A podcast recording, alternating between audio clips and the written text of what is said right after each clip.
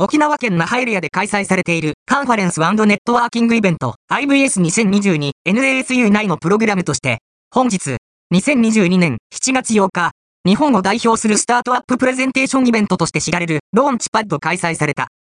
このピッチイベントは、投資家や経営者らによる審査、書類審査、プレゼンテーション Q&AMP038A メンタリングを経て選ばれた14社が最終審査に挑むもので、最終プレゼンテーションでは、新規性、ユニークさ、市場性、将来のスケーラビリティ、プレゼン力、構成力といった観点で評価採点する仕組み。今回、IVS 全体の参加者が過去最高の1800名超。